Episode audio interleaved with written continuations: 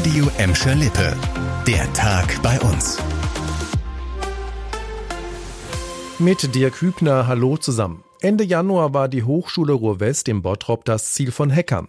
Seitdem ging für Studenten, Professoren und Mitarbeiter online so gut wie nichts mehr.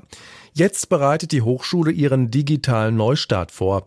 Bis alles wieder normal läuft, wird es aber wohl noch etwas dauern. Steffi Steinmann mit den Hintergründen. Seit der vergangenen Woche läuft der große Reset der Zugangsdaten von Studenten und Beschäftigten der HRW.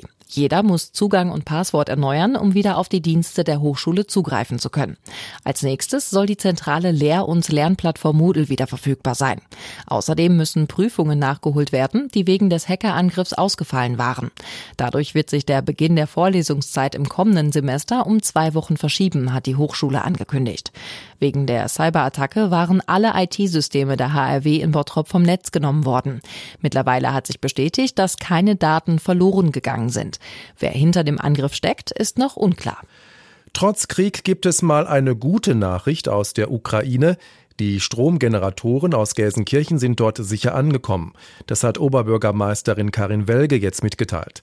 In den nächsten Tagen werden die Geräte in einem Kinderkrankenhaus in der ukrainischen Stadt Kremenchuk angeschlossen. Rund eine Woche lang waren sie unterwegs in die rund 2200 Kilometer entfernte, vom Krieg zerstörte Stadt. Vor Ort gab es bis jetzt nur eine alte Generatorenanlage, die die Klinik notdürftig mit Strom versorgt hat. In dem Krankenhaus werden täglich rund 100 Kinder behandelt.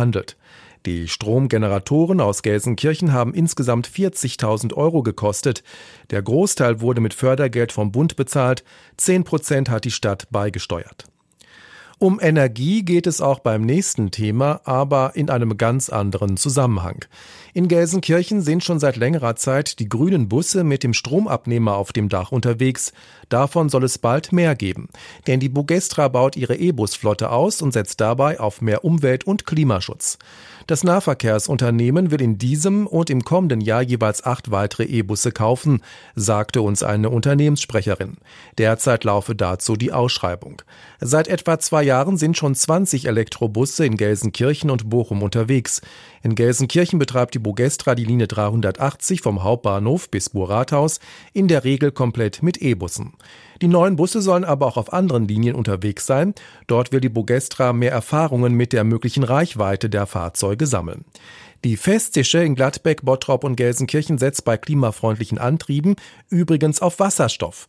Das Unternehmen hat im vergangenen Jahr einen Förderbescheid für zunächst zehn Fahrzeuge bekommen. Die sollen Ende des Jahres auf Strecke gehen. Das war der Tag bei uns im Radio und als Podcast. Aktuelle Nachrichten aus Gladbeck, Bottrop und Gelsenkirchen findet ihr jederzeit auf radio und in unserer App.